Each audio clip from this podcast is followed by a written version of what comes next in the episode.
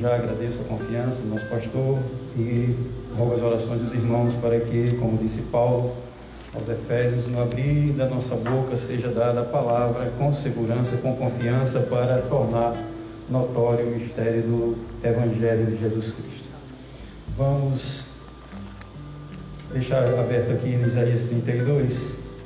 Diz aqui, o primeiro versículo diz assim: a palavra de Deus: Eis aí está, que reinará um rei com justiça, e dominarão os príncipes segundo o juízo, e será aquele varão como um esconderijo contra o vento, e um refúgio contra a tempestade, como ribeiros de águas em lugares secos, e como a sombra de uma grande rocha em terra sedenta. O profeta Daniel, no seu livro, no capítulo 2, os irmãos podem deixar aberto aí a Bíblia nesse texto e a gente vai usar esse, esses versículos nesse tempo que nós temos. É, Daniel, no capítulo 2, ele conta que o rei Nabucodonosor, que era o rei da Babilônia, e Babilônia tinha invadido Judá e tinha levado cativo, tinha destruído Jerusalém e tinha derrubado os muros e, de, e destruído o templo e tinha levado cativos uma boa parte da, dos hebreus e alguns príncipes nobres, filhos dos, dos nobres de Israel, foram alojados no palácio e dentre eles Daniel e seus amigos, seus companheiros, Sadraque, Mesaque e Abidênigo, eram os nomes babilônicos que eles receberam. E no capítulo 2 conta que o rei Nabucodonosor ele teve um sonho.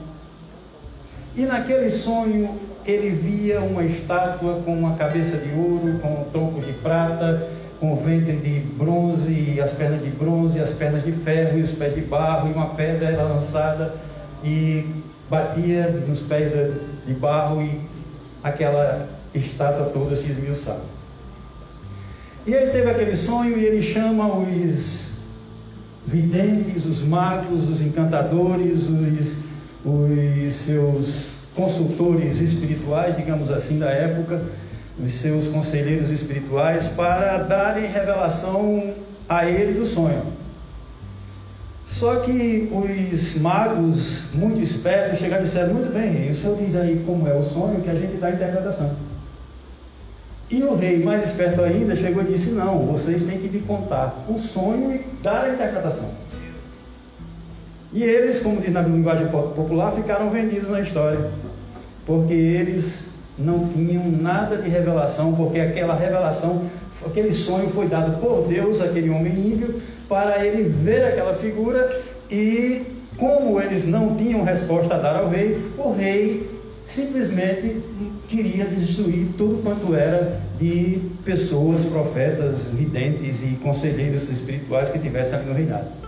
Mas Daniel, um jovem de Deus, ele chegou, chegou para um assessor do rei e disse: Não, vá dizer lá ao rei que não faça isso, porque o meu Deus, o Deus dos céus, é aquele que revela segredos e levaram Daniel até a presença do rei. E, o, e Daniel contou a história desde a visão daquela estátua e a interpretação daquele sonho do rei. Aquela estátua simbolizava quatro reinados que viriam. O primeiro reinado, que era o reinado dele, o Império Babilônico, a cabeça, o tronco era o Império Medo-Persa, né? depois viria o Império Grego né, de Alexandre o Grande, depois chegaria mais embaixo as pernas de ferro o Império Romano, e depois viria uma pedra que iria destruir toda aquela estrutura. E tudo aquilo mostrava aquela visão que Deus tem o controle da história da humanidade. Nada acontece que Deus não tenha o controle, nenhuma folha sequer cai sem que o Senhor saiba, e os fios da nossa cabeça estão todos contados. Deus está no controle de tudo. E ele estava no controle da história, tanto é que antes mesmo de que acontecessem aqueles processos, aqueles reinados, Deus já estava revelando os, aqueles grandes quatro impérios que iriam se levantar, desde a época de Nabucodonosor até bem anos depois, e culminando no ápice aquela pedra que representa o rei que reina com justiça, o rei dos reis e senhor dos senhores, o nosso Senhor e Salvador Jesus Cristo. E o profeta Isaías, no capítulo 32, ele revela aquele rei.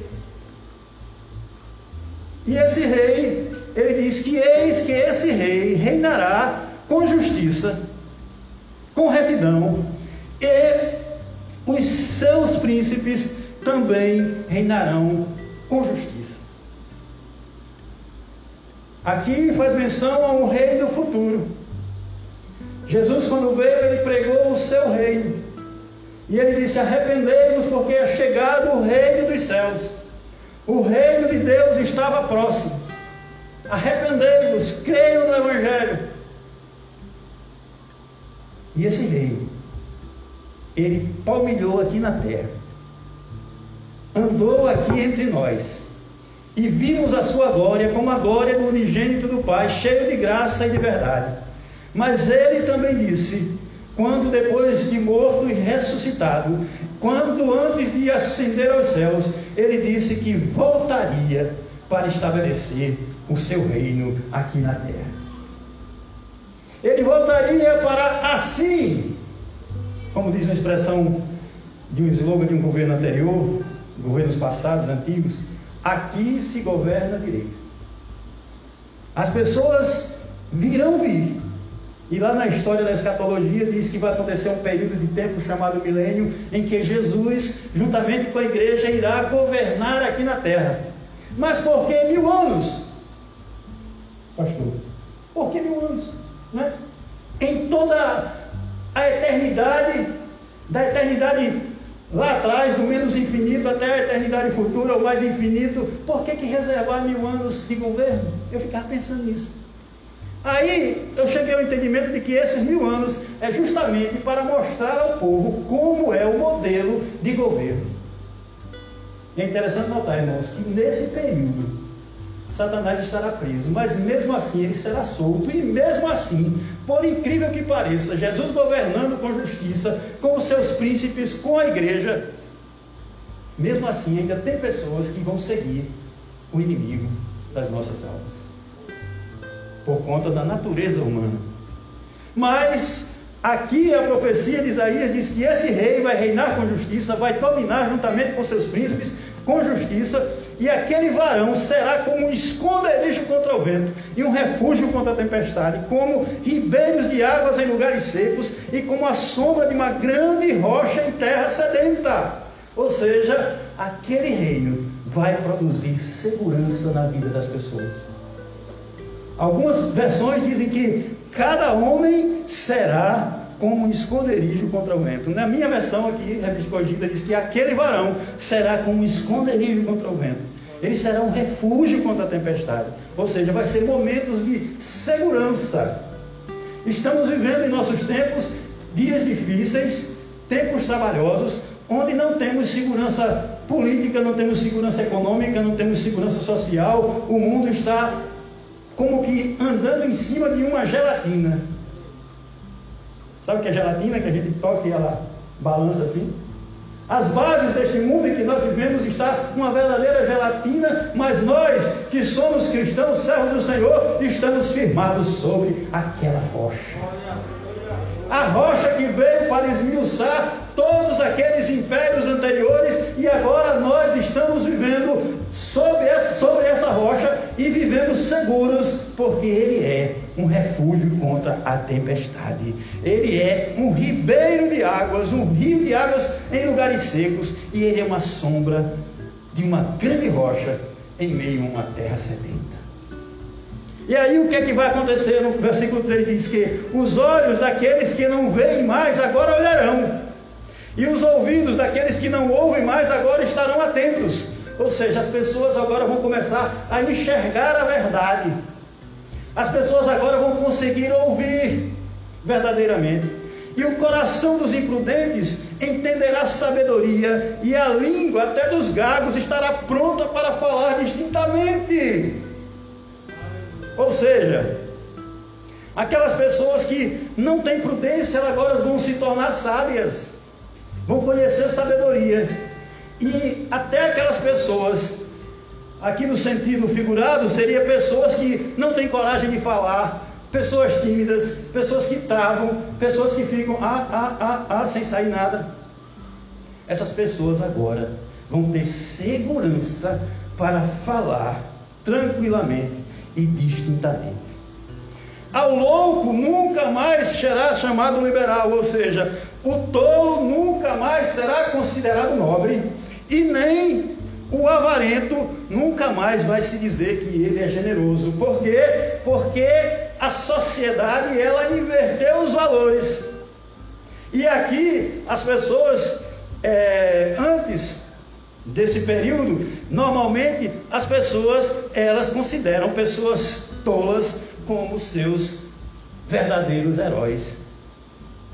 Quais são os heróis da sociedade moderna?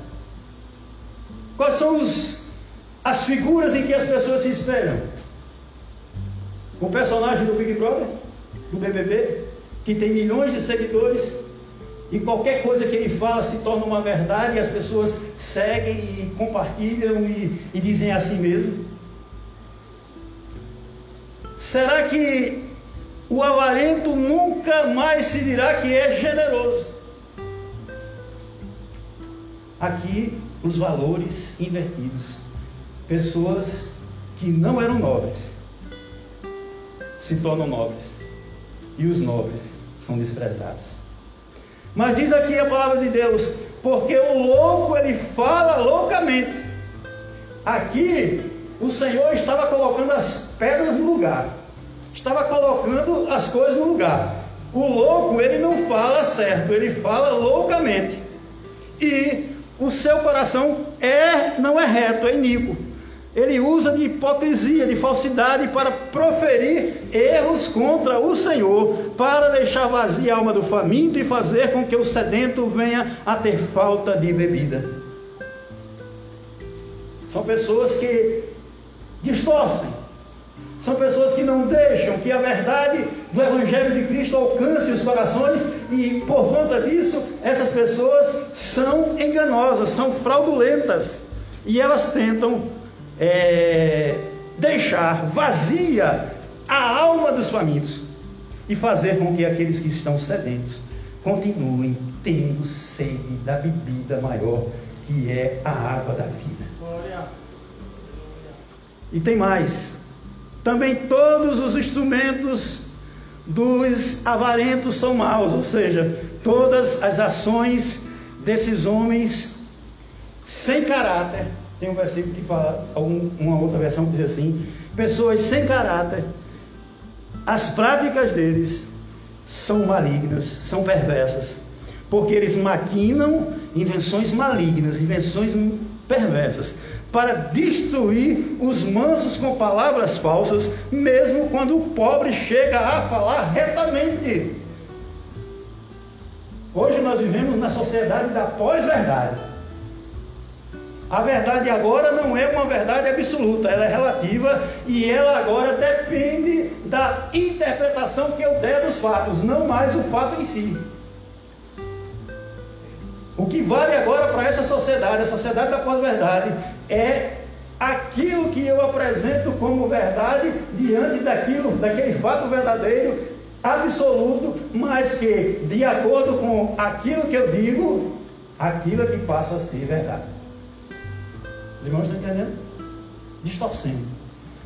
E a palavra de Deus diz assim que ai daqueles que ao mal chamam bem. É isso. É transtornar, é tirar o sentido das coisas. Mas o generoso, a pessoa boa, ela projeta coisas boas. E pela sua bondade, essa está em pé. Ainda que ao nosso redor tenham pessoas fraudulentas, pessoas enganosas, essa sociedade corrompida e perversa, como, como disse Pedro, deslivrai-vos dessa geração corrompida e perversa.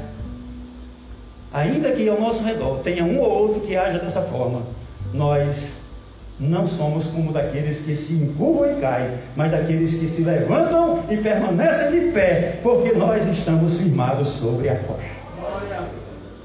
Essa é a diferença daquele que serve a Deus e aquele que não serve. Porque às vezes aquele que não serve a Deus é Maria, vai com as outras. Conhece essa expressão? Vamos para ali, vamos. Vamos para cá, vamos. Aqui tá bom, tá? Não, mas ali já está melhor. E vai para lá e não tem o norte, não tem segurança.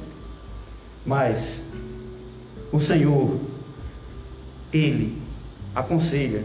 E primeiro ele fala com algumas mulheres e diz assim: Levantai-vos, e esse levantai-vos é se dispor, na Bíblia, no original, é quando se diz: Levantai-vos. Levantou-se Jonas e foi para Nínive. Se dispôs Jonas a ir até Nínive. Então, levantai-vos, mulheres, que estáis em repouso, e escutem a minha voz, diz o Senhor. Vós, minha, minhas filhas, que estão tão seguras, inclinai os ouvidos às minhas. Às vezes nós achamos que estamos seguros, estamos certos, estamos num lugar que é aquele lugar que Deus quer para nós. Mas aqui vai o alerta do Senhor para aquelas pessoas dizendo: escutem a minha voz. Vocês que se acham tão seguros de si. Porque daqui a um ano e dias, ou seja, daqui a pouco mais de um ano, vocês virão a ser abaladas, perturbadas, inquietadas. Por quê? Ó mulheres, vós que estáis tão seguras, porque a vindima se acabará e a colheita não virá. Eles viviam em fartura, as vinhas estavam produzindo, mas chegou uma hora que o Senhor disse: Olha, daqui a um ano e poucos dias haverá seca e não haverá mais abundância de alimento e as colheitas, elas não virão. Tremam, mulheres que estáis em repouso, ou seja, vocês que estão tão seguros, e se turbem vós que estáis tão seguros, se dispam e, coloquem e cinjam com sacos os vossos lombos. Ou seja, tirem as suas roupas de festa tem tempo que é para festejar, mas tem tempo que é para tirar as roupas de festa e colocar roupa de saco com areia e com pó. É tempo de não mais se sentir tão seguro com a sua condição, mas é tempo de se humilhar perante o Senhor, cingindo os vossos, os vossos lombos com sacos, com roupas de humilhação. Vocês vão bater no, no peito por causa dos campos desejáveis e por causa das vides frutuosas, porque sobre a terra do meu povo virão espinheiros e sarças ou seja, o Senhor disse que daqui a um ano e pouco iria acontecer, mas antes que aconteça já era hora de começar a clamar. Não é hora de clamar quando as coisas estão bem. É hora de clamar quando nós temos respiração. Antes, usando uma, figura, uma, uma linguagem figurada, antes de irmos para o tubo e ficarmos entubados. Porque aí não dá mais para clamar. Não dá mais para abrir os pulmões, não dá mais para gritar. É tempo de se arrepender. E aí, ferirão os seus peitos, baterão. Sobre a terra do meu povo virão espinhos e sarças. Como também todas as casas de alegria na cidade que anda pulando de prazer. Meus queridos irmãos, uma das indústrias que mais cresce no mundo se chama a indústria do entretenimento. O turismo, as diversões, os parques temáticos e tudo quanto quer trazer prazer para o homem, quer trazer alegria para o homem, quer trazer distração para o homem, quer trazer um pouco de lenitivo para as suas dores. Mas as casas de alegria também serão alcançadas. Elas que pulam de prazer, elas também sofrerão com espinheiros e taças. Sabe por quê? Porque o palácio será abandonado. O ruído da cidade cessará. As torres da guarda servirão de cavernas eternamente, para a alegria dos jumentos monteses e para pasto dos gados. Já imaginaram? O palácio do governo agora seria lugar de pastagem de jumentos. Estão entendendo? Ou seja, nem mesmo a estrutura do poder constituído iria escapar, porque o palácio também seria abandonado e o ruído da cidade. Na segunda-feira, quando a gente sai para trabalhar, parece que é um caos, né? Não é verdade?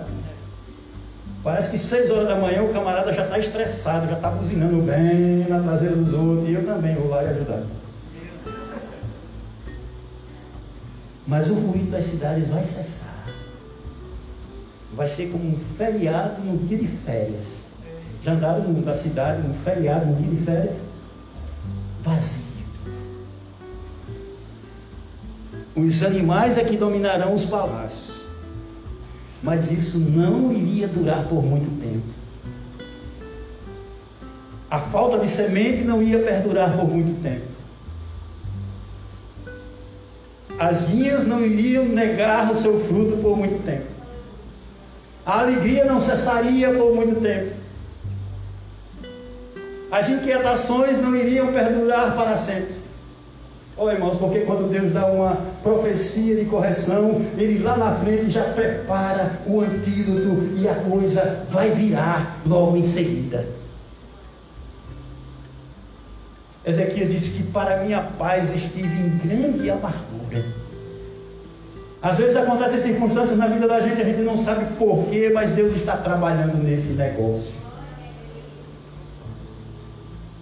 Mas vai acontecer a virada de toda essa situação.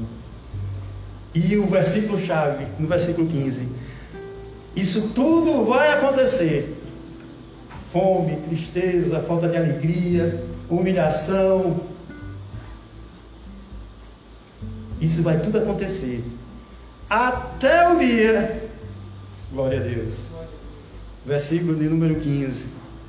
Até o dia que se derrame sobre nós o Espírito lá do alto.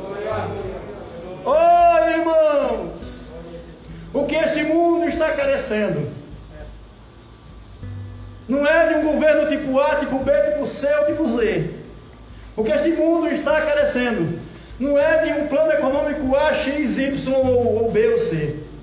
O que, esse, que nós neste mundo estamos precisando é que se cumpra cada dia a profecia do profeta Israel, Joel, que diz o Senhor que nos últimos dias ele iria derramar do seu espírito sobre toda a carne é até que se derrame sobre nós.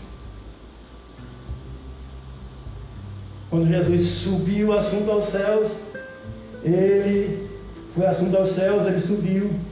Ele disse aos seus discípulos: Fiquem em Jerusalém, não arredem o pé de Jerusalém, não saiam de Jerusalém, até que do alto vós sejais revestidos de poder. É disso que nós estamos precisando. É disso que a humanidade está precisando. É dessa torneira do céu.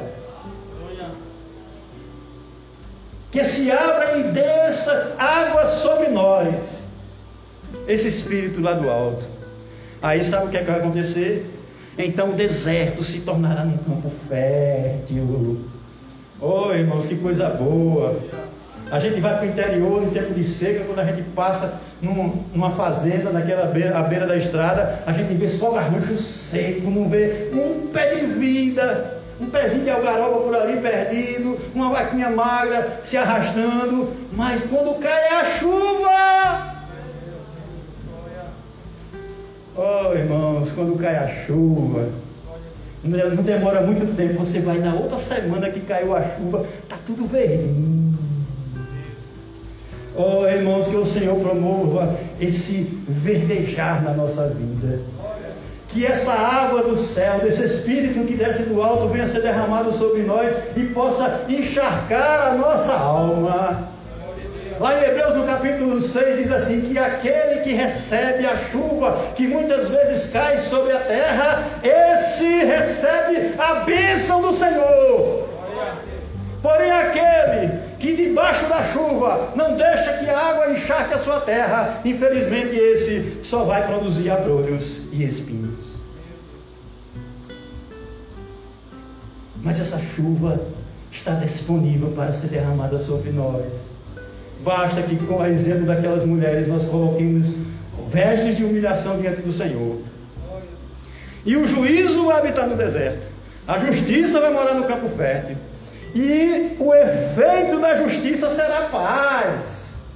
Olha, irmãos, não tem coisa melhor do que quando a justiça é feita. Por que, que existem tantos tribunais? Não é? Por que existem tantas legislações? Por que, que existem tantas leis? Para que haja o um mínimo de justiça aqui na terra. Mas, e quando a gente coloca algo na justiça e é transitado em julgado, ou seja, o juiz bateu o prego e virou prego batido e ponta virada. Aí o resultado da sentença nos traz paz. Então, o efeito da justiça será paz. E a operação da justiça será repouso e segurança para sempre. Sabe por quê? Porque as bases do trono de Deus são a justiça e o juízo. As bases do trono do Senhor Jesus Cristo: justiça e juízo. Ainda que aqui na terra fale, mas vai chegar um dia em que o Senhor vai exercer a sua justiça. E o meu povo habitará em morada de paz. Não é ali no, no morada da paz, não, viu? É em morada de paz. Ou seja, as casas vão ter paz. Os lares vão ser alcançados pela paz os, as famílias vão ser alcançadas pela paz que excede todo o entendimento. É a paz que vem do alto, é a paz que é abundante, é a paz que vem do Senhor Jesus Cristo, é a paz que é inexplicável, mas é a paz que o Senhor nos dá. E o meu povo morará em moradas bem seguras e em lugares quietos de descanso um povo que era sempre atacado, que era sempre violado, que era sempre assaltado. Agora aquele povo iria morar em casas seguras, com muralhas seguras. E mesmo que descendo o bosque, mesmo que o bosque seja destruído, que caia uma saraiva, que venha o efeito da natureza e destrua a floresta ao nosso redor, e mesmo que a cidade seja totalmente abatida, Aí no versículo 18, 20 e 20, diz assim, uma versão diz assim, o povo será abençoado. Ou seja, bem-aventurados vós, os que semeais sobre todas as águas, e que enviais o pé do boi e do jumento. Ou seja, a chuva de Deus está caindo, irmãos corra para plantar. A chuva do céu está caindo, o, o, nordestino ele é um homem inteiramente de fé. Principalmente aquele que vive da agricultura familiar. Porque tem um período do ano que ele já prepara, quando dá a primeira chuvinha, ele já prepara a terra, já corta a terra, já ara, já lança a semente e já fica aguardando a outra chuva que é para segurar a plantinha.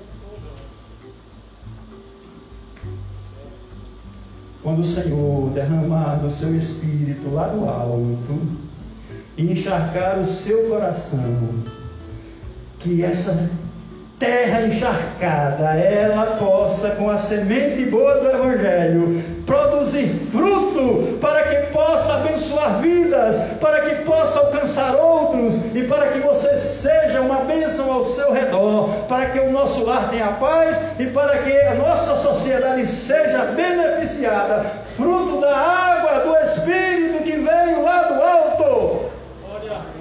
Movimentos de avivamento são raros na vida da história da igreja, mas quando acontecem, eles produzem não apenas um movimento no meio da igreja, mas ele promove uma transformação de membros da igreja que contagiam a sociedade e a comunidade ao redor é alcançada e as vidas são transformadas e a maneira de ser e de viver das pessoas mudam porque a água caiu do alto, encher, encher, encher, encharcou, obrigado, encharcou a terra. E quando encharca o nosso coração, essa semente vai produzir frutos, não tem jeito. E aí o nosso parente vai ser beneficiado, a nossa igreja vai ser beneficiada, o nosso vizinho vai ser beneficiado, o colega de trabalho vai ser beneficiado, porque a água do Senhor desceu e este povo será abençoado porque ele será agente de bênção, levando a boa semente daquele rei que reina com justiça e que também nos chama para sermos alcançados por essa chuva que cai do céu, que molha a nossa alma, encharque a nossa vida e abençoe outros ao redor. E eu agradeço a oportunidade em nome de Jesus.